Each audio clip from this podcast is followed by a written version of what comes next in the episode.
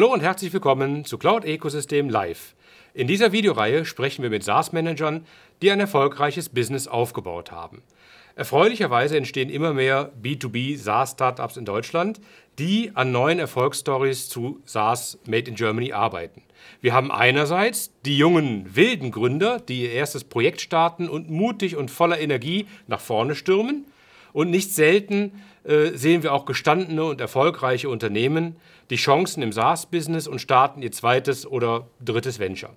Ein gutes Beispiel hierfür ist Semdoc, eine neue CRM-Lösung für kleine Unternehmen, die erst Anfang dieses Jahres gelauncht worden ist, aber jetzt gerade mächtig durchstartet. Als erster Eindruck zu Semdoc sehen wir jetzt hier einen kleinen Einspieler. This is Ben. He works in sales, and his life is awesome. Because he uses SamDoc, the CRM system designed for small businesses. This was Ben 30 minutes ago. He was already working in sales, but his life wasn't awesome. He was still using sticky notes, Excel, and Outlook, or even slips of paper to manage his clients and customers. He was constantly losing track of his progress. Has that customer already been called? Has that offer been rejected? What was last discussed? This is definitely not awesome. This sucks. So, this again is Ben. He is still working in sales. Only difference, he started using SamDoc 30 minutes ago. SamDoc is a CRM system that was specifically designed to meet the needs of small businesses. It helps Ben to save significant time through structure, transparency, and streamline processes in all customer activities. And yes, 30 minutes ago, that's how long it took him to set up SamDoc for himself and his whole sales team. Actually, he was done in five minutes. The rest of the time, he was just cleaning up his desk.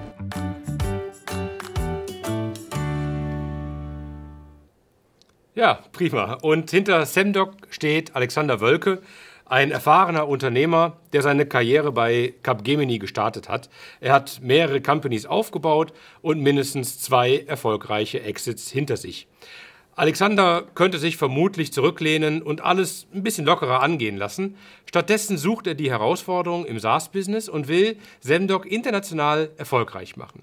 Wir sprechen darüber, was ihn antreibt, was seine Ziele für Semdoc sind und warum er ausgerechnet im CRM-Markt startet, wo er doch mit führenden, etablierten und auch sehr starken Wettbewerbern zu kämpfen hat. Es wird also wieder einmal spannend und ich freue mich auf ein Gespräch mit Alexander. Hallo Alex, herzlich willkommen bei Cloud Ecosystem Live. Schön, dass du dabei bist. Freue mich auch. Ja, sehr schön, lieber Alex. Ja, die allermeisten von uns kennen ja äh, CRM-Systeme, viele von uns nutzen solche Systeme. Äh, eure Mission ist ja, CRM radikal einfacher zu machen. Vielleicht kannst du da ganz am Anfang mal äh, wirklich uns einen Eindruck geben, was macht ihr wirklich im Vergleich zu den bestehenden Systemen, zu den erfolgreichen Wettbewerbern? Was unterscheidet euch da? Was macht ihr anders? Okay, also die erfolgreichen Wettbewerber meinst du bestimmt sowas, äh, solche Unternehmen wie Salesforce, Pipedrive, Soho, Microsoft, SAP. Zum Beispiel. Gibt ja viele, genau. viele. Genau. Ja. Gibt sehr viele Systeme. Also im Grunde genommen sind das alles äh, äh, tolle, erfolgreiche Unternehmen mit Hunderttausenden von Nutzern. Äh, und man muss sich schon sehr genau überlegen, warum man in diesen Markt eintritt. Das ist schon klar. Mhm. Äh, wir haben viele Anwender befragt, äh, Mitarbeiter, vollen Vertriebsmitarbeiter von kleinen Unternehmen und mittelständischen Unternehmen, äh, was man eigentlich besser machen könnte und wie die täglich ihren Vertrieb machen und was sie am meisten stört, äh, wo die meiste Zeit äh, bei drauf geht und so weiter. Mhm. Äh, und das Ergebnis war natürlich, der CRM-Markt ist riesig, das heißt, die Nachfrage ist nach wie vor sehr groß. Ähm, Ja. Immer noch, würde ich sagen, ungefähr 40 Prozent bis 50 Prozent arbeiten noch gar nicht mit einem System, sondern mit Excel und Outlook. Die anderen arbeiten mit Systemen, teilweise immer noch mit der ersten Generation. Nicht alle haben cloud-basierte Systeme. Äh, viele arbeiten noch sehr undigital, muss man sagen. Das heißt, sie haben viele, viele Brüche im Workflow. Mhm. Und ähm, aber was wir festgestellt haben, trotz der vielen namhaften Anbieter, haben die meisten B2B, das ist unser Fokus, also B2B-Vertriebler, einfach keinen Bock mit diesen Systemen zu arbeiten. Ja, weil sie sagen, okay, das ist viel zu kompliziert, die Benutzeroberflächen sind veraltet, es ist schwergängig, ich habe wahnsinnig viele Pflichtfelder, tausend Knöpfe. Es Mhm. geht eigentlich alles damit, aber ich brauche nicht alles. Und, ähm, und natürlich der Preis kommt dazu. Also man bezahlt 100 Prozent, braucht vielleicht fünf bis zehn täglich äh, und manchmal vielleicht auch 20. Äh, und das ist halt das Problem der großen äh, Systeme. Äh, die sind einfach immer komplexer geworden und äh, auch die Einführung äh, in der Regel ist sehr teuer. Du brauchst Berater, du brauchst Workshops, du brauchst Pflichtenhefte und ich weiß nicht was noch alles. Ja, also ja.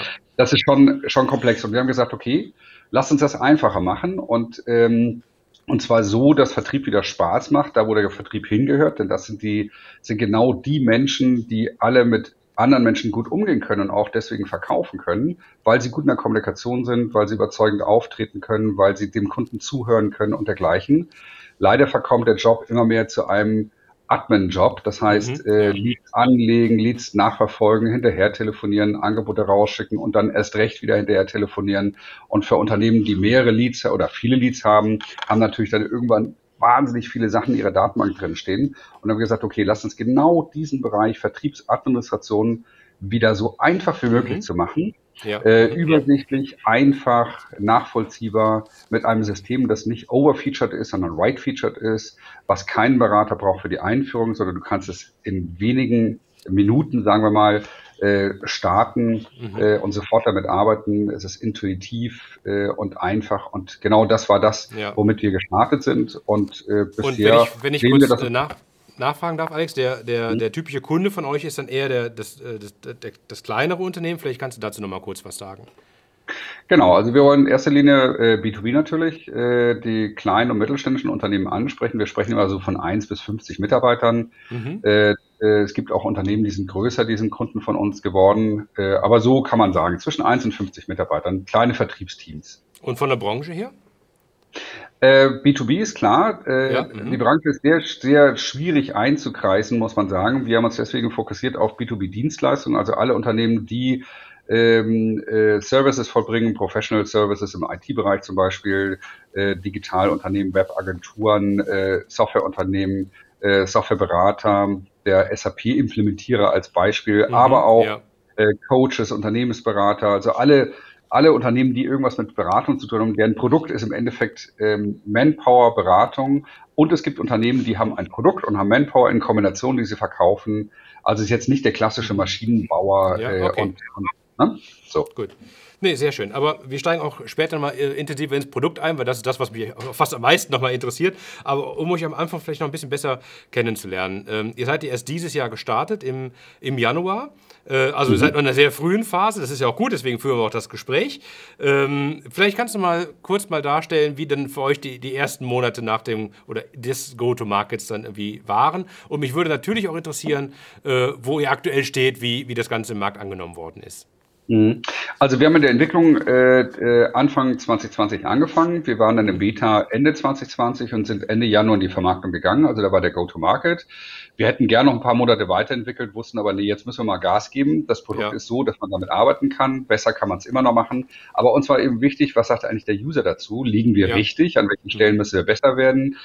Äh, äh, wie müssen wir unser Marketing richtig strukturieren, das richtige Messaging? Äh, da kann ich ja stundenlang noch was von äh, erzählen. Das ist eine never äh, äh, ending Story, was man da alles lernen kann. Aber faktisch gesehen, äh, wir sind Ende Januar rausgegangen. Erst in Deutschland, da haben wir die ersten Gehversuche gemacht mit einem Release, das noch ganz frisch war natürlich. Äh, und, ähm, und da haben wir die ersten Kunden auch gewonnen. Und äh, nachdem wir sehr intensiv mit den Kunden sprechen, auch mit den Usern vor allen Dingen sprechen, um festzustellen, liegen wir richtig, muss da noch mehr rein, äh, versteht ihr das System von vornherein? Ähm, so haben wir auch die nächsten Release geplant äh, und äh, was ist passiert seit dem Go-to-Market? Wir haben in Deutschland, ähm, wie gesagt, gestartet. Wir haben uns sehr schnell entschieden dafür, nämlich vor acht Wochen nach USA zu gehen. Äh, international, das ist natürlich äh, die Höhle des Löwen, muss man einfach sagen. Äh, da sind echt erfahrene Anwender, äh, die kennen viele Systeme, für die muss das sehr schnell funktionieren. Bisschen anders als in Deutschland sind das Schnellentscheider, glücklicherweise. Deswegen Ja, ja. sind wir auch rübergegangen.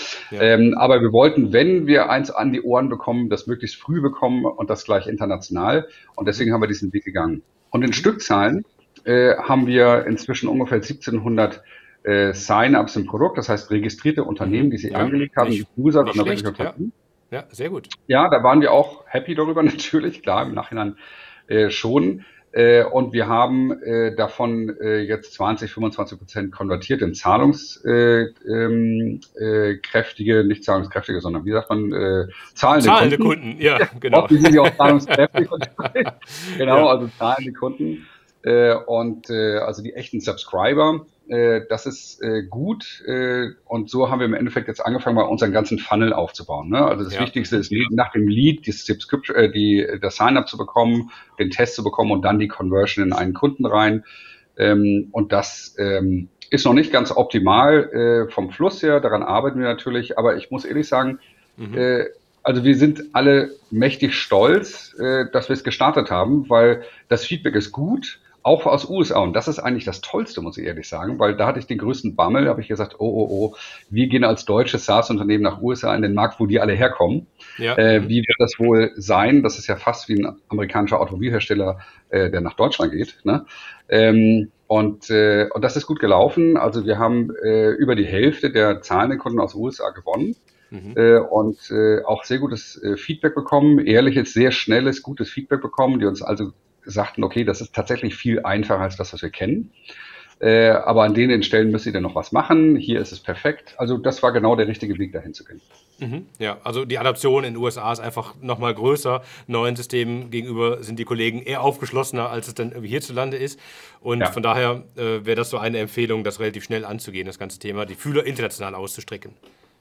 Ja, das machen die Amerikaner übrigens auch. Also wenn ja. die Amerikaner, du wirst selten Systeme sehen, äh, die in Kalifornien bleiben äh, ja. sondern wenn die sagen, okay, wenn mein System in der Lage ist, weltweit verkauft zu werden, verkaufe ich das weltweit und dann pumpen sie es in alle Märkte raus. Ja, ja, und ich glaube, das, das, das, müssen deutsche Unternehmen einfach auch machen. Ist ein bisschen die deutsche Besonderheit im IT-Sektor, sonst ist es ja gerade in Deutschland umgekehrt. Wir sind ja Exportweltmeister. Mhm. Im IT-Sektor sind wir ganz oft auf den deutschen Markt äh, fokussiert. Äh, deswegen, das ist super, dass ihr da Erfahrung gemacht habt. Wir gehen auch gleich nochmal näher darauf ein. Ähm, nochmal vielleicht kurz zu eurem Team. Äh, wie, wie mhm. groß seid ihr? Wo, wo, wo, sitzt ihr? Vielleicht kannst du da nochmal kurz was zu sagen. Also, äh, wir sitzen in München. Mhm. Äh, und äh, wie man hört, bin ich ja kein Münchner. Ich bin eigentlich Hamburger. Äh, aber wir, wir, haben uns bewusst für München entschieden. Da lebe ich seit, seit vielen Jahren und da haben wir das Team auch aufgebaut. Äh, und äh, das Team ist international von vornherein. das heißt, wir haben Leute aus USA, wir haben Leute aus, aus Indien, aus Brasilien, mhm. aus Russland, Ukraine, ähm, Portugal und so weiter. Also sehr gemischt. die Leute sitzen aber fast alle hier. Das Team ist jetzt 21 Leute groß. Mhm. Das meiste sind Entwickler. Also wir sind ja bisher noch äh, äh, sehr entwicklungsstarke. Das werden wir natürlich auch immer bleiben. Aber die Anzahl der Vertriebler Marketing ist noch sehr gering. Das wollen wir jetzt äh, Stück für Stück hochrüsten. Ähm, und äh, ja, ich bin der Älteste, muss man sagen. das muss ja nicht das Schlechteste sein, ja. Nein, nee, nee, ist, äh, äh, mal so. Die einen sagen so, die anderen sagen so, ne? Wie man ja, ja. Äh, nein, nein, aber es ist ein junges Team äh, ja. sehr, sehr gute, äh, sehr talentierte Leute. Da habe ich ja. schon wirklich viel Glück gehabt, dass, äh, dass ich so ein gutes Team bilden konnte. Nee, super. Und du hast ja auch äh, gerade gesagt, es ist auch ein sehr internationales Team. Das heißt also, es war schon auch bei der Zusammenstellung des Teams klar, ihr wollt international durchstarten. Das ist schon ein erklärtes Ziel von euch. Definitiv. Also, wenn du heute ein Produkt entwickelst, die Kosten sind so hoch, äh, dann kannst du dich nicht auf einen kleinen Markt beschränken. Äh, sonst musst du die Preise extrem hochziehen und wir sind im Preissegment, wo wir sagen, wir wollen es auch günstig machen, nicht billig, aber wir wollen auf jeden Fall nicht, nicht der, der teure Anbieter werden äh, äh, und der Kunde äh, muss nicht so tief in die Tasche greifen, um mit unserem Produkt arbeiten zu können. Das war uns sehr wichtig äh, auch und ähm, und wenn du das so baust, dann musst du auch den Weltmarkt in Angriff nehmen. Da musst du einfach sagen, okay, wie viele potenziell Millionen Unternehmen gibt es, die dein Produkt einsetzen könnten? Und dann ja. kannst du nicht äh, kannst du nicht erst bei Deutschland rumprobieren und dann international werden, sondern wir haben auch das Produkt bewusst in Englisch entwickelt, native. Ja, ja. alles, mhm. wir sprechen nur Englisch. Wir haben das entwickelt in Englisch. Äh, Deutschland äh, oder Deutsch ist quasi die erste adaptierte Version, äh, Sprachversion. Mhm. Äh, und deswegen, äh, ja, also ja. Äh, international ist die Teil der DNA. Sehr schön. Ja, das ist wunderbar. Das, das, das gefällt mir. Ähm, da verstehen wir auch. Und wir sagen in der Serie auch immer SaaS Made in Germany, damit wir dann von hier aus auch die Welt erobern. Ähm, das ist genau das Ziel. Äh, jetzt äh, habt ihr ja durchaus schon mit 21 Leuten, das ist ja schon, schon ein anständiges Team und ihr habt eine ganze Zeit lang entwickelt, äh, bevor man überhaupt auf den Markt gehen kann. Das gehört ja zum ganz normalen Geschäft mit dazu. Das heißt also, es wurde auch einiges äh, investiert und musste finanziert werden. Und mhm. ähm, ja, vielleicht können wir da sogar nochmal eben auch über deine persönliche äh, Historie äh, sprechen. Ich glaube, du hast ja ganz gute äh, Voraussetzungen äh, mitgebracht. Es ist ja nicht dein erstes Baby, was du sozusagen auf die Welt gebracht hast. Vielleicht können wir damit mal anfangen. Wie ist denn dein persönlicher Hintergrund? Also eigentlich habe ich drei Babys auf äh, die Welt gebracht. Das, also nicht ich, sondern meine Frau. Äh, das sind meine so. Töchter. okay, sehr gut. Okay. Genau. Der Rest waren nur Startups. Ich meinte die, Digi die, digitalen Babys, ja genau, oder die ja, Startups. Achso, genau. okay, ja. gut.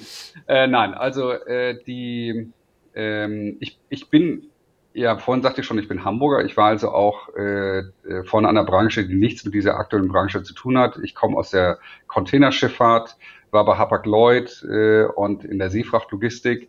Äh, das ist ein völlig anderes Geschäft natürlich und bin danach ähm, über einen Weg über die Bundeswehr dann äh, zu Capgemini gegangen und war bei Capgemini Berater.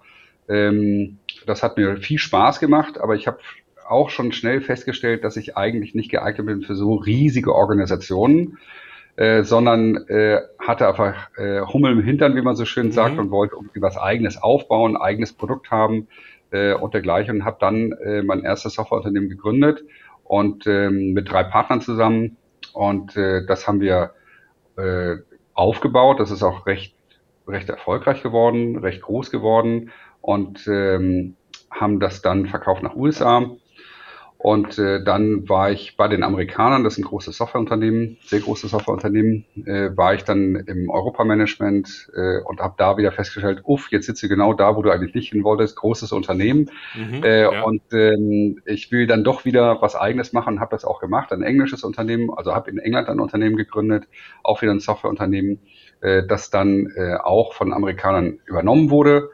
Und ähm, so, und und, und so ging es lustig weiter und, äh, und dann kam Samdoc, also äh, letztes Jahr kam Samdoc dazu, weil ich einfach äh, den Markt schon sehe, diesen SaaS-Markt sehe, der hochinteressant ist, äh, anders als der Enterprise-Markt es früher war, definitiv.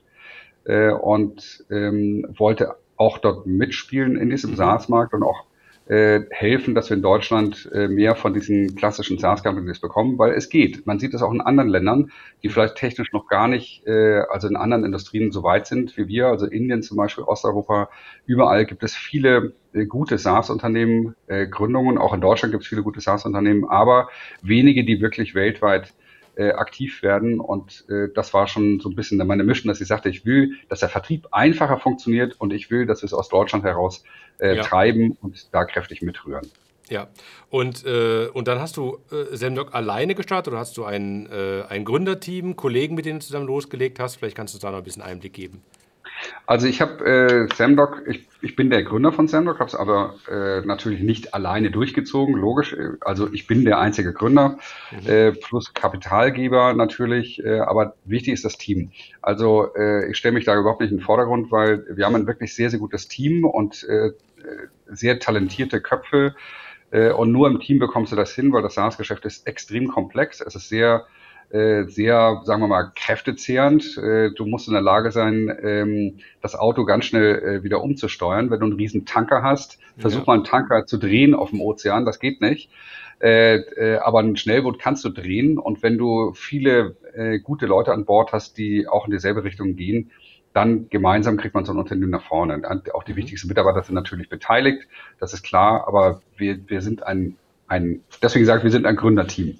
Ja, sehr schön. Ja, das klingt sehr gut, aber es war auch Geld notwendig. Du hast eben gesagt, es gibt also die Kapitalseite, es gibt Investoren. Vielleicht kannst mhm. du uns da noch ein bisschen äh, Hintergründe gehen, wer euch denn bisher so finanziert hat und vielleicht auch Größenordnung, was ihr eingesammelt habt. Also wir haben äh, natürlich den Anfang alleine finanziert äh, und äh, dann haben wir die ersten Business Angels äh, reingeholt. Braucht natürlich Kapital, das ist klar.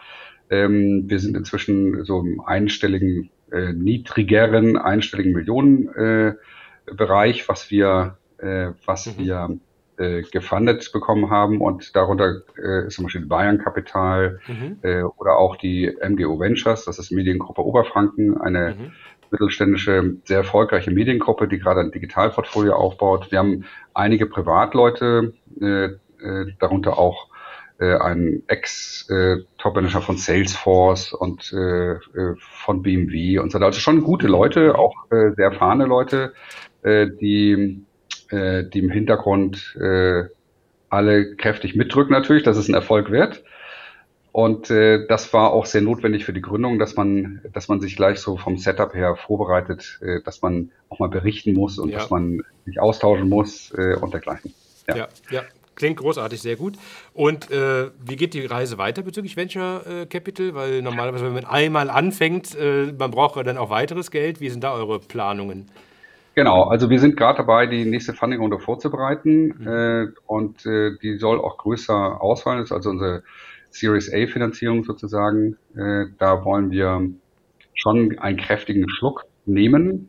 Das ist auch sehr wichtig für uns, weil wir gesagt haben, das Produkt steht, das Produkt läuft Proof of Concept ist erfolgt äh, im Markt, die Kunden mögen das, wir wissen, was wir zu tun haben und jetzt kommt das Upscaling. Also die, äh, der erste Schritt der Reise ist anstrengend, aber das ist noch nicht das Ergebnis, äh, sondern es ist halt nur, du bist in Flieger gestiegen. Ne? Jetzt muss das Ding äh, von der Runway, äh, vom Taxiway auf die Runway und starten und ich würde sagen, wir haben, wir haben Geschwindigkeit auf dem, auf der Runway genommen und jetzt muss das Ding hoch äh, kräftig hoch äh, und dafür braucht es auch entsprechende Finanzierer. Das heißt, möglichst natürlich auch die richtigen. Es gibt ja äh, sehr viel Kapital im Markt, das stimmt schon.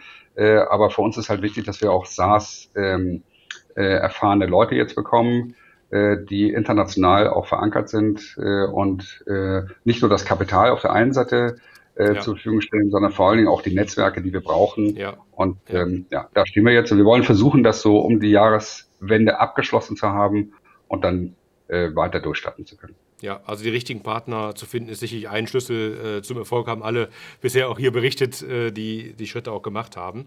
Nee, äh, mhm. klingt super. Dann, äh, ja, würde ich sagen, Glückwunsch zu diesem großartigen Start. Ich finde das äh, sehr mutig und damit kommen wir eigentlich auch schon zu äh, dem aus meiner Sicht fast spannendsten Teil, wenn wir noch über das Produkt sprechen, weil da hatten wir auch im Vorfeld mhm. darüber gesprochen. Ich darf dich ein bisschen piesacken, ich darf da ein bisschen nachfragen, weil tatsächlich, mhm. ich habe heute Morgen nochmal nachgeschaut auf G2, das amerikanische unterschiedliche äh, SaaS-Marktplatz. Da waren, glaube ich, 611 ähm, unterschiedliche CRM-Lösungen dort gelistet und 111 ähm, waren äh, im, äh, äh, hatten Reviews im Segment Small Business. Also von, und die Namen haben wir eben schon mal gesagt, da sind sehr, sehr viele große dabei. Also äh, äh, der Wettbewerb könnte ja härter nicht sein. Und jetzt sagt ihr ja, okay, ähm, so der Wettbewerb ist im Allgemeinen, die Lösungen sind überfrachtet. Ihr macht das einfacher. Aber ist es nicht so, dass vielleicht nach der Zeit dann doch so nach und nach immer wieder weitere Funktionalitäten reinwachsen müssen, weil der Kunde es dann doch irgendwie haben will? Also wie findet man da die Balance, dann wirklich immer sozusagen die line, schlanke Version zu sein? Ja, ich meine, äh, das ist ein ganz wichtiger Punkt, den du ansprichst, weil ähm, etwas einfach zu machen ist besonders schwer. Ja. Und ähm, das ist wie beim Brief. Versucht man einen kleinen, kurzen Brief zu schreiben, der, der es in sich hat. Äh, das ist auch extrem schwierig. Ähm, einen langen Brief zu schreiben ist viel einfacher und so ist es auch bei den Produkten. Und äh, wir müssen zuerst mal auf den User gucken und der User verändert sich gerade. Äh, das heißt, wir reden nicht mehr von dem User von vor fünf Jahren oder zehn Jahren, dem man Software gegeben hat und der hat sich drüber gefreut äh, und hat es halt benutzt, weil er es benutzen musste.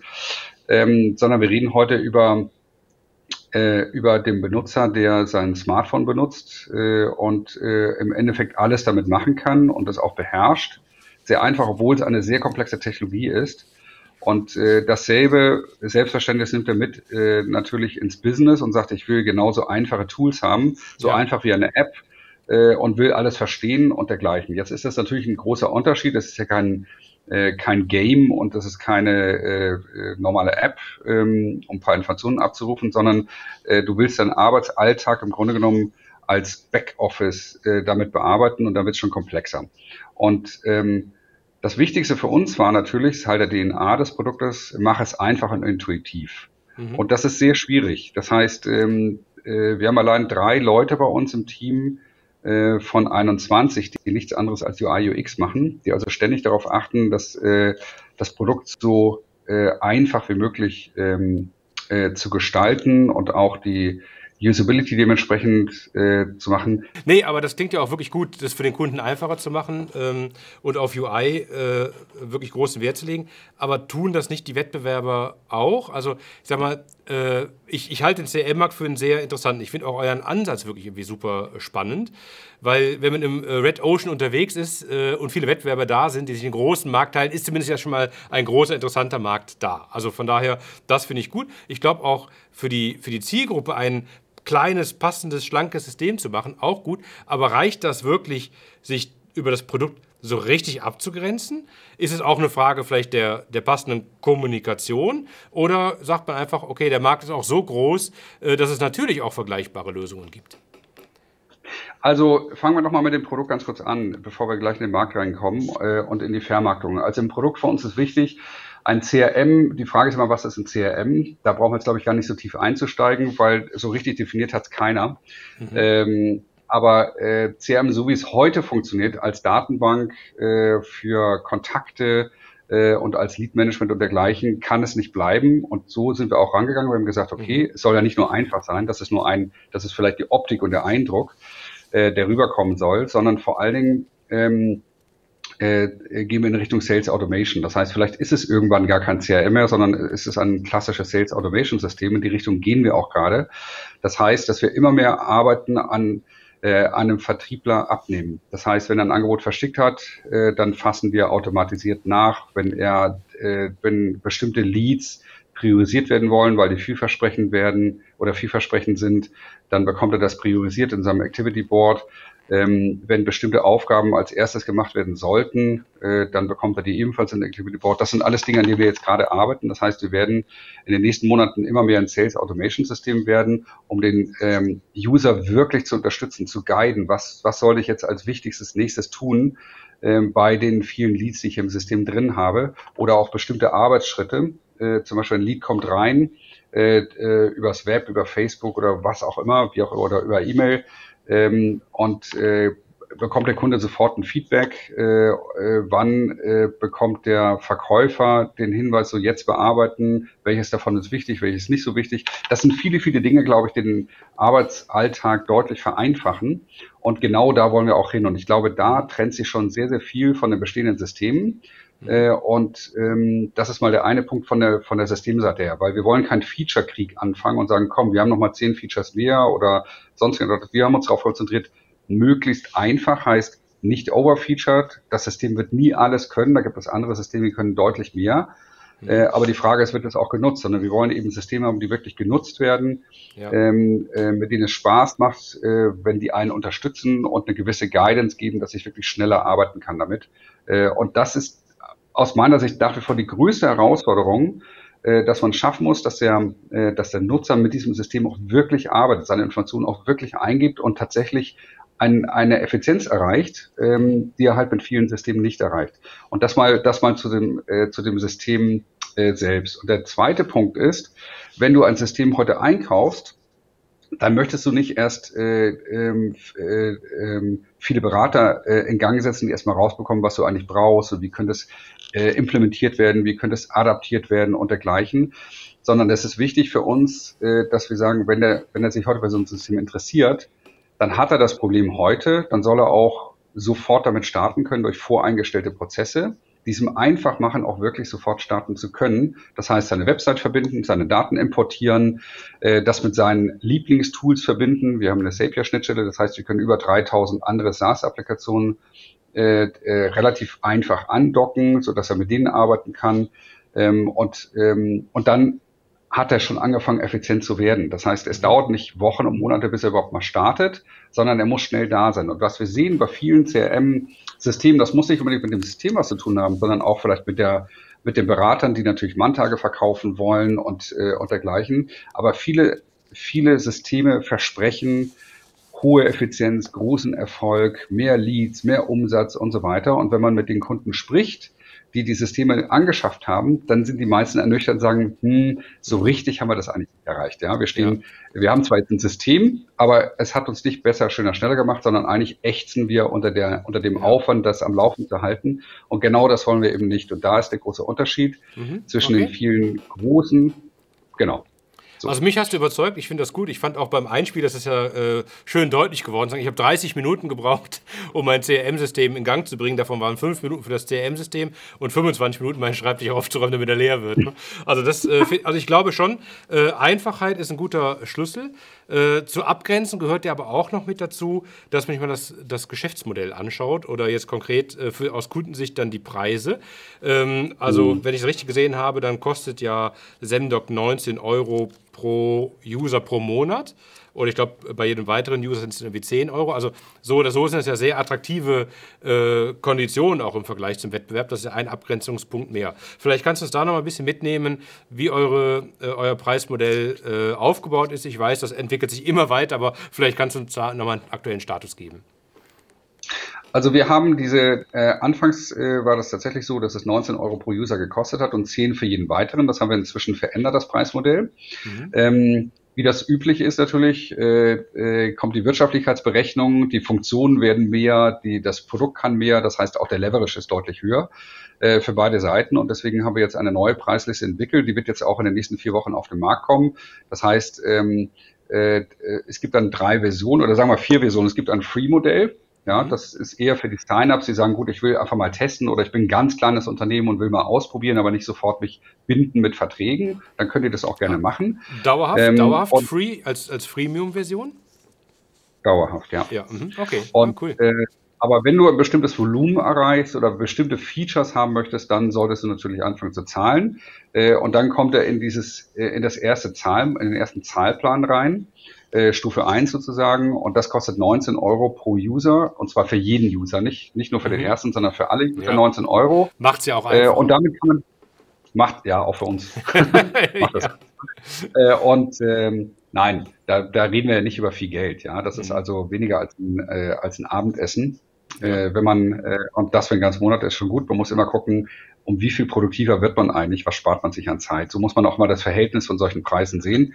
Äh, sonst hat er aber keine Kosten, er hat keine Beraterkosten, er hat keine Schulungskosten, sondern äh, das ist einfach eben diese Miete, die kann er äh, jährlich machen, monatlich machen, ähm, je nachdem. Und dann gibt es die zweite Stufe äh, Preismodell, da sind wir bei 39 Euro äh, im Monat. Da hat er natürlich ein paar mehr Features äh, dazu und, ähm, äh, und auch höhere Volumina äh, äh, dir, also mehr Leads, mehr Kontakte, mehr äh, Transaktionen, mehr Pipelines aufbauen und so weiter. Und dann gibt es nochmal äh, eine Unlimited-Version, äh, da gehen wir auf 89 äh, Euro hoch. Da sind dann äh, eine ganze Reihe von weiteren Paketen, so Sales Automation, Data Enrichment äh, äh, und so weiter. Das, sind, das ist momentan das Preismodell, was wir äh, verankern wollen auf dem Markt haben wir auch nochmal ausgetestet natürlich mit, äh, mit den Usern. Wo sind da die Schmerzgrenzen? Äh, ist die Funktionsmenge okay für euch? Äh, und so weiter. Und deswegen haben wir das so entwickelt. Und mhm. wir werden sehen, wie gut wir damit zurechtkommen äh, und vor allem auch der Kunde damit zurechtkommt. Das kann also ja. sein, dass wir vielleicht nächstes nochmal ran müssen. Aber Preisfindung ist ein schwieriger Punkt. Ja, ja, klar. Ja, aber klar. Aber euer Modell basiert ja schon auch auf Massengeschäft und ihr habt ja, finde ich, auch jetzt einen, mhm. äh, einen, sehr erfolgreichen Start hingelegt. Das, das gibt euch auch alles Rückenwind. Klar, ihr seid noch am Anfang, das muss sich mhm. jetzt alles weiterentwickeln. Aber es braucht schon ein ordentliches Mengengerüst. Ähm, wir haben auch eben schon mhm. so ein bisschen, äh, also man konnte schon fast nachrechnen, wie auch sozusagen äh, die, die Ratio zwischen Accounts und User äh, dann ist. Vielleicht kannst du uns da noch mal ein bisschen sagen, mit welchem Umsatz pro Kunde, also einfach nur grob, rechnet ihr? Also wie, wie ist da die Kalkulation und, und wie sieht euer Mengengerüst aus? Also das eine ist ja die Businessplanung. Äh, das sind ja Annahmen. Äh, wir nehmen momentan an, jetzt mal im ersten vollen Jahr, äh, dass wir, dass wir rechnen, dass wir ungefähr so 3,2 User pro Kunde äh, abschließen. Das heißt, es gibt mhm. viele Ein-User, es gibt viele, äh, es gibt einige 10-User, mal 20 User und so weiter. Aber ja, momentan, ja, ja so, das, das sagen wir momentan so 3,2 User im Schnitt. Ähm, und dann kann man sich das selbst hochrechnen. Das heißt, äh, dass du ungefähr, sagen wir mal, bei einer 19 Euro Geschichte zwischen 16 und 80 Euro pro Monat, das mhm. mal 12 mhm. äh, und wir rechnen ja. mit einer Lifetime von 36 Monaten. Also wenn wir jetzt in die, in die neuen Preise reingehen, wo wir natürlich die Pakete anteilig ein bisschen gemischt haben, äh, dann rechnen wir schon mit, ähm, äh, mit einem äh, Lifetime über 36 Monate von ungefähr 4,2. Mhm. Äh, das heißt, ähm, jeder Deal würde, würde, wenn es gut gelaufen ist, ungefähr 4,2 bringen, bei dieser geringen Nutzeranzahl. Ja. Mhm. Aber unser Ziel ist natürlich auch, die Anzahl der User zu steigern. Und wir gehen davon aus, dass Unternehmen, das sehen wir jetzt gerade in den letzten zwei, drei Monaten, dass viele, die mit einem User gestartet sind oder zwei, drei, dass sie plötzlich anfangen abzugraden, sechs, sieben, ja. acht, neun, zehn User. Ähm, nicht nur, weil die Unternehmen wachsen, das vielleicht auch, sondern weil sie feststellen, oh, das bringt uns wirklich viel äh, und der Preis ist so, dass wir auch andere Mitarbeiter ranlassen können äh, an die Geschichte. Aber ich kann es dir nach einem Jahr einfacher sagen, weil wir dann andere bessere ja, ja, Durchschnittswerte haben. Ja, klar. Nee, aber äh, super, gefällt mir alles soweit. Und äh, jetzt hast du eigentlich auch schon fast die perfekte Überleitung zum Vertrieb äh, gemacht, das nächste Thema, was wir äh, ansprechen wollen. Und als CRM-Anbieter seid ihr sozusagen ja auch Spezialist für den eigenen Vertrieb, deswegen ist auch das bestimmt nochmal interessant. Vielleicht kannst du uns noch ein bisschen Eindruck äh, geben, wie, wie funktioniert aktuell die Kundengewinnung? Ich vermute, der, der Schwerpunkt liegt, äh, liegt online. Wie, wie, wie, wie stellt ihr das an? Genau. Also ich muss ehrlich sagen, ich dachte immer, ich wüsste alles über Vertrieb und Marketing äh, im Softwarebereich, äh, was man so wissen muss. Aber bei SaaS muss ich eigentlich nochmal von vorne Sind anfangen. die Spielregeln etwas anders, ja. Genau, das SaaS-Geschäft ist einfach wirklich ein eigenes Geschäft äh, und es gibt nicht so viele gute, erfahrene Leute äh, in, in, Deutschland, muss man sagen, ähm, die man fragen kann. Das heißt, du musst halt international fragen und das sind dann wieder andere Märkte und so weiter. Also man kann sehr viel lernen da drin. Äh, Tatsache ist aber, äh, Vertrieb und Marketing funktioniert einfach anders als in vielen, vielen anderen Bereichen, äh, weil es ist ein Abo-Service. Ja? Äh, und der muss sehr schnell laufen, möglichst low-touch laufen und so weiter. Also haben wir natürlich am Anfang auch alles ausprobiert und festgestellt, okay, das ist eine Sackgasse, das ist eine Sackgasse, oh, das läuft gut, aber warum nicht so lange äh, und so weiter. Das heißt, wir sind immer noch dabei, im Endeffekt den, den Königsweg zu finden, den haben wir einfach nicht und ich weiß auch gar nicht, ob es den gibt. Also muss man immer an verschiedenen Kanälen äh, arbeiten und alles im Auge behalten. Ganz klassischerweise natürlich ist der Inbound-Kanal, der ist sehr wichtig. Das heißt, äh, äh, du äh, entwickelst Aktivitäten auf LinkedIn, Facebook, Instagram und Co. Äh, deine Website ist natürlich wichtig äh, und äh, aber noch viel wichtiger neben äh, diesen Touchpoints draußen ist, was passiert denn dann, wenn er getouched ist? Also was mhm. passiert, wie, wie läuft im Endeffekt die Buyer's Journey? Und das ist der aus meiner Sicht komplexeste Punkt, mhm. dass die gesamte Buyer Journey von der Lead-Generierung bis mhm. rein auf die Website oder auf den nächsten Web, äh, auf den nächsten ähm, Touchpoint bis, hin, bis hin zum Sign-up muss er konvertiert werden. Da muss er Sign-upen dann muss er anfangen zu testen, dann muss er auch wirklich engagiert testen und dann muss er kaufen. Das heißt, du hast im Endeffekt drei äh, Hürden, über die über drei äh, Mauern, über die er drüber springen muss. Äh, und die Journey muss einfach super, super glatt laufen. Ja, und dann musst du halt, und da haben wir ein Dashboard entwickelt dafür, äh, damit wir die, nicht nur die Conversions in Zahlen sehen, sondern vor allem auch sehen, an welchen Stellen bricht er warum ab. Das bedeutet aber, dass man auch in der Lage sein muss, und das ist deswegen braucht man einfach ein wirklich super, super ähm, äh, offenes, dynamisches Team auch dafür, die in der Lage sind oder auch bereit sind, alles wieder einzureißen und neu aufzusetzen, gerade im Marketing und Vertrieb, weil das fängt an mit allen Texten, die du hast, sowohl im Produkt, im Marketing, in der Marketing Automation. Welche Texte, welche Erlebnisse, welche nächsten Schritte, welche nächsten Buttons äh, ähm, äh, gibst du dem User, damit er möglichst dabei bleibt, damit das noch interessant findet, spannend findet, geführt wird und dergleichen. Und äh, das renovieren wir im Dauer äh, ja. äh, Zustand. Ähm, ja. Und wir sind natürlich immer noch nicht so glatt, wie wir es haben wollen, aber das ist schwierig, weil du hast nicht nur, äh, wie gesagt, die Marketingtexte, sondern auch alles, was vom Produkt heraus an Kommunikation herausfließt. Das ist ein wichtiger Punkt. Und, ähm, äh, und wenn ein User, und das ist eigentlich ganz interessant, auch im SaaS-Business, es gibt User, die sagen, okay, das gefällt mir nicht so gut oder ich habe eine Idee für eine neue Funktion dass er nicht abbricht, sondern dass er die Möglichkeit hat, das dir mitzuteilen. Also haben wir eine Roadmap aufgebaut. Er kann also an jeder Stelle im Produkt Feedback geben, kann neue Vorschläge machen zu neuen Funktionen oder was ihm besser gefällt. Und das nehmen wir sofort äh, äh, online in unsere Product Roadmap mit rein und besprechen das auch wöchentlich. Ja. Also da sind wir sehr, sehr eng dran. Und das sind viele Dinge, die im Marketingvertrieb wichtig sind. Ähm, was wir noch nicht ausprobiert haben, sind Outreach-Kampagnen, also wirkliche Push-Kampagnen auf dem Markt. Das sind sicherlich viele Dinge, die wir noch, die wir noch ja, machen ja, müssen, aber das hängt ja, mitten vom, vom Budget ab. Ja, nee, klar. Und äh, ich sag mal, auch, auch online, äh, also du hast es ja den Inbound genannt, da, da, kommt man ja auch erstmal weit. Und du, du hast ja schon gesagt, es gibt überall ganz, ganz viele Stellschrauben, äh, die sich jeden Tag, an denen man jeden Tag schraubt, die sich jeden Tag verändern, weiterentwickeln und wird auch die ganze nächste Zeit weitergehen. Das ist das, ist das äh, normale Business äh, des SaaS-Anbieters. Mhm. Lass uns vielleicht die verschiedenen Teile nochmal ein bisschen intensiver äh, besprechen. Also mich würde schon noch ein bisschen der, der Mix interessieren. Also du hast ja zum Beispiel eben gesagt, dann sind wir auf den amerikanischen Markt gegangen. Also ich meine, äh, also jetzt für unsere Zuschauer, was habt ihr denn ganz konkret gemacht, um dann das dich zu der Aussage bringen, jetzt sind wir auf dem amerikanischen Markt. Also reicht das dann, eine AdWords-Kampagne zu schalten, auf Facebook äh, eine Kampagne äh, auszustrahlen oder was habt ihr da gemacht?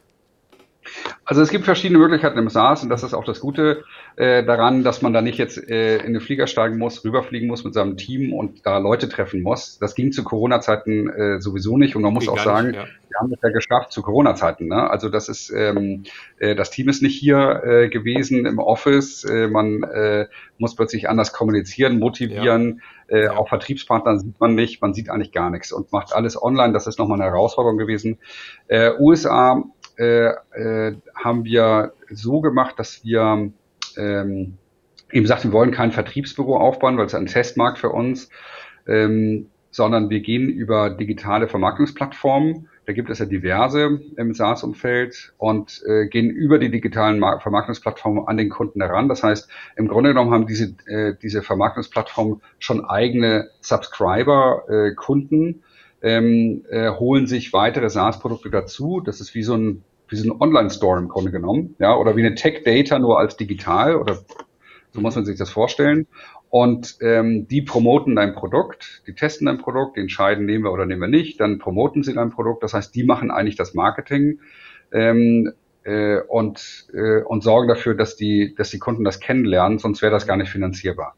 Das ah, heißt, okay. wenn man solche Märkte ja, so wenn man wenn man solche Märkte testet, dann sollte man das eigentlich über diesen Weg machen, mhm. äh, um zu kannst sehen. Das, kannst du da konkreter sagen, wer, an wer, wer das denn irgendwie ist? Was, äh, weil, weil, ja, also ich würde ja, also es gibt 50 verschiedene, auch mehr als 50 verschiedene äh, SaaS, äh, sagen wir Portale, Verzeichnisse und dergleichen. Also du solltest auf jeden ja, Fall. Ja, ja, gut, die, die Marktplätze ist klar, sowas wie G2, Capterra, Software Advice und so weiter. Ja, das, das, das, das sind, das die, die du meinst. Genau. Ja. Mhm. Nein, die meinst nicht, das sind die Verzeichnisdienste, ja, die da haben wir bisher genau. noch gar nicht viel gemacht. Mhm, nee, ja. sondern zum Beispiel äh, sowas wie SaaS Warrior, Pitch Brown, Product mhm. Hunt, äh, äh, Absumo, okay. äh, und dergleichen. Ja. Hm. Äh, das sind solche digitalen Vermarktungsplattformen und da geht man im Grunde genommen auch hin mit sogenannten Lifetime-Deals. Das heißt, man strippt sein Produkt runter auf ein bestimmtes Volumen, mhm. ähm, geht auf die Lifetime-Deals. Das heißt, man da darf dann ein, zwei oder drei User, je nachdem, wie man das konfiguriert, äh, das Ganze äh, kaufen das über Lifetime Deal und danach graden die ab, wenn sie über die Useranzahl oder über das Volumen hinausgehen. Und viele sehr erfolgreiche SaaS-Companies haben genauso gestartet, äh, Amerikaner zumindest indem sie gesagt, indem sie gesagt haben, ich gehe auf die Marktplätze, ich will den User haben, ich will sein Urteil haben, sein Review haben und dann arbeite ich immer weiter an dem Produkt und weiß auch vor allen Dingen, ähm, welche, äh, welche Zielgruppen arbeiten am meisten damit. Also interessant ja. ist ja, dass diese Marktplätze ja nicht nur von Amerikanern gekauft haben. Also wir haben auch mhm. äh, Kunden aus Europa dadurch bekommen, in Skandinavien, wir haben einen aus Singapur äh, und so weiter. Also verschiedene Nationalitäten, die dort kaufen. Und dann stellst du auch relativ schnell fest, okay, wie agieren die, was fehlt denen, was finden die gut. Und das war der erste richtige Schritt, darüber zu gehen. Ja. Äh, und dann testest du die Mentalität. Ja. Ich habe deswegen auch nachgefragt, äh, Alex, weil, weil vielen mhm. Dank, also da, da, war ich jetzt ein bisschen lästig, aber ähm, da, weil das ist, du bist der Erste, der jetzt darüber wirklich berichtet und wir haben ja, glaube ich, das 17., 18. Mhm. Interview äh, jetzt. Ich finde das sehr spannend. Die ganzen anderen Kanäle, äh, ich habe es ja eben auch schon gesagt, Google, Facebook, dann eben auch die, die, die SaaS-Marktplätze, äh, Capterra, G2 und so weiter, das ist, das ist normal, aber keiner hat bisher äh, gesagt, also das auch so dieses äh, Ebsumo-Modell und Kollegen, dass das quasi mhm. auch irgendwie wichtig wichtig ist für den Erfolg. Von daher ist das, glaube ich, eine interessante Geschichte.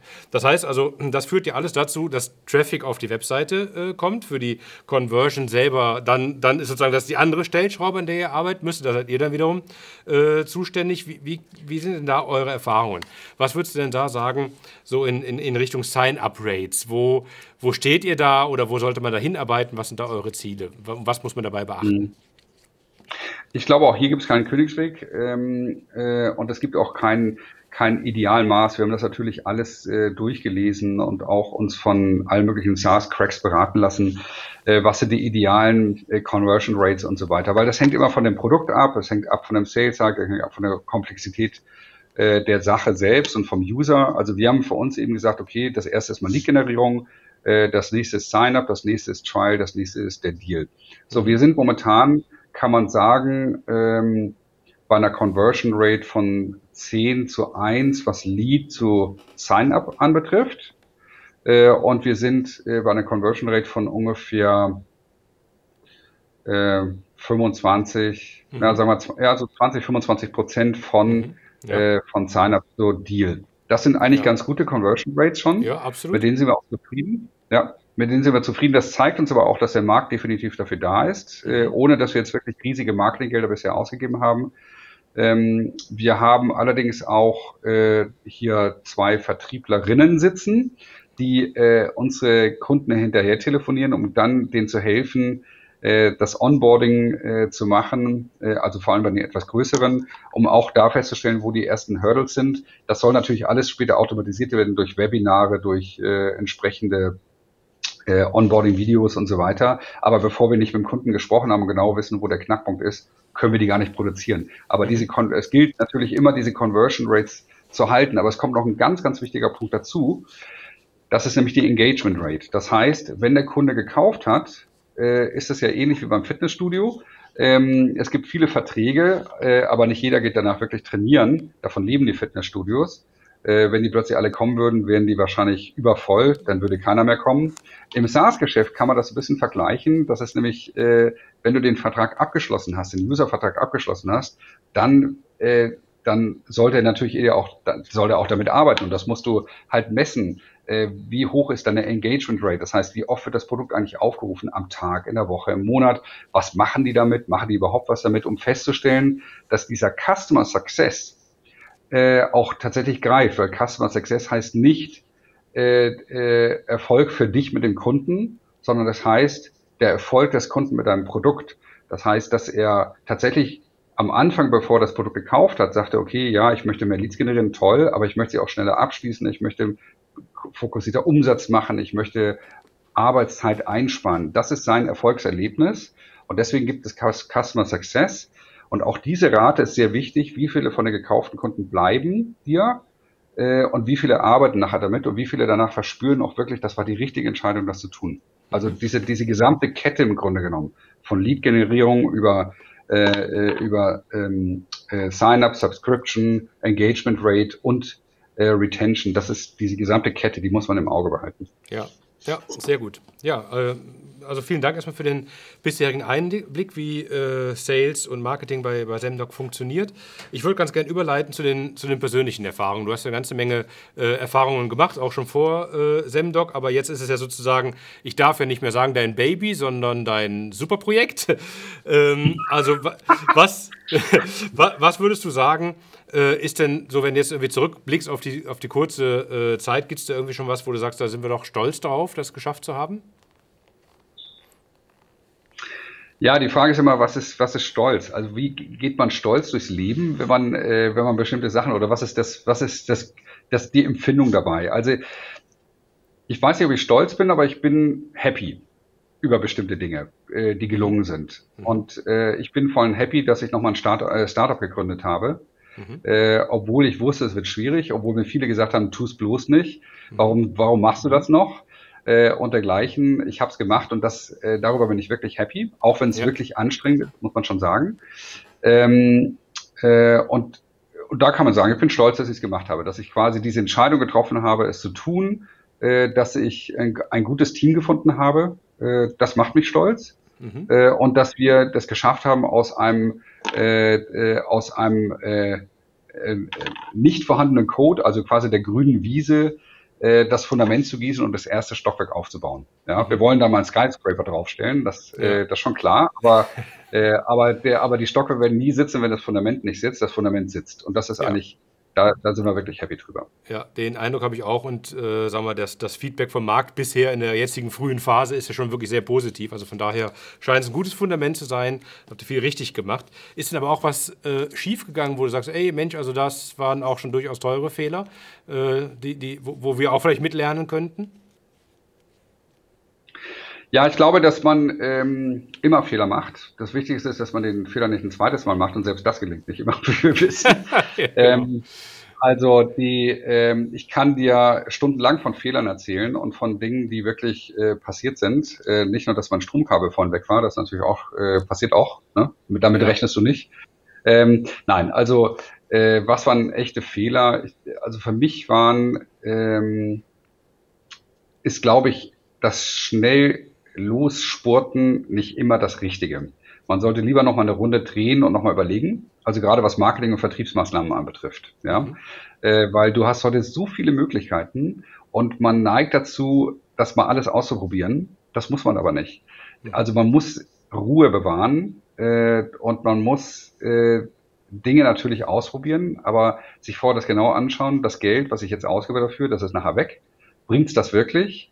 Äh, ist das der große Erfolg? Will ich damit wirklich genau das oder erreiche ich genau das, was ich damit ähm, äh, äh, lostreten, äh, lostrete mit solchen Aktivitäten? Und ich glaube, das sind die größten Fehler, dass man, dass man viel macht und wenig äh, äh, wenig kleine erste Schritte ausprobiert. Ich glaube, das ist im Marketing sehr, sehr wichtig, im Vertrieb. Die Erfahrung machen wir. Ja. Ähm, auf der anderen Seite äh, ist es äh, ein Fehler, äh, nichts zu machen oder zu wenig zu machen. Und gerade das, was wir mit USA gemacht haben, oder auch jetzt im September, äh, gehen, wir, gehen wir einen weiteren Kontinent an, mhm. ähm, auf dieselbe Art und Weise, nämlich Indien, äh, weil von Indien auch Asien angesprochen wird natürlich. Da planen wir genau dasselbe nochmal. Äh, das ist wichtig, dass man es macht, dass man also nicht sagt, nein, komm, lass uns erstmal in Deutschland bleiben und äh, äh, sondern dass man den, den großen Schritt nach vorne macht, auch wenn es vielleicht ein Fehler ist im Nachhinein, macht aber nichts. Ja, das ist ein korrigierbarer Fehler.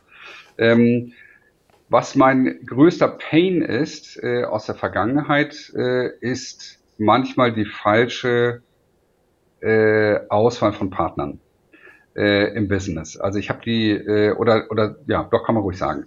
Ähm, da muss man schon sehr genau drauf gucken, äh, wen holt man sich ins Geschäft rein, weil die wieder loszuwerden ist fast unmöglich, ist immer sehr, sehr teuer, ärgert einen. Äh, und da muss man dann wirklich überlegen, holt man sich Partner an Bord, mit dem man befreundet ist. Was ich gemacht habe am Anfang, das ist geschäftlich gut gelaufen, aber privat hat sich das immer weiter auseinander dividiert und dann wird das Geschäft nicht schlechter, aber du hast immer ein, du hast ein schlechtes Gefühl. Und das ja. war eigentlich mehr so der Fehler, wo ich sage, okay, da, das sollte ich vielleicht nicht mehr machen. Nachvollziehbar. Ja, ja verstehe ich. Dann lass uns doch vielleicht zum Schluss, weil die Zeit ist wirklich wieder verflogen, nochmal über die Zukunft sprechen, eure Pläne. Ähm, ich meine, ihr habt ja große Pläne, noch einiges vor und ich glaube auch, dass ihr da äh, auf einem sehr, sehr guten Weg seid. Aber vielleicht kannst du nochmal sagen, wo geht die Reise hin? Äh, wo steht Semdoc in fünf Jahren? Es gibt einen Businessplan, den äh, werden wir konsequent verfolgen. Wir werden äh, eine namhafte Brand sein im Bereich Sales Automation und Vertriebssoftware. Wir äh, werden international vertreten sein. Das heißt, man kennt uns international. Wir wollen auf jeden Fall in unserer Kernzielgruppe äh, eine bekannte Größe sein. So wenn man heute ähm, bestimmte Softwarehersteller beim Namen nennt in diesem Bereich, dann möchten wir ganz gerne da mitgenannt werden unter den Top 5. Äh, und äh, daran werden wir auf jeden Fall arbeiten und das ist, äh, das ist unser Ziel, das in fünf Jahren erreicht zu haben. Ja, sehr gut. Ein mutiger Plan, verwegen, aber genauso muss es sein. Genauso finde ich es gut. Der Start war sehr gut gelungen. Genauso auch wie das Gespräch mit dir. Von daher herzlichen Dank äh, für die ja auch sehr offenen äh, Erläuterungen. Und ja, ich drücke die Daumen, dass äh, ihr genau diesen Plan umsetzt und dann demnächst dieser Brand seid. Vielen Dank, Alex. Vielen Dank. Wir tun alles dafür. Danke.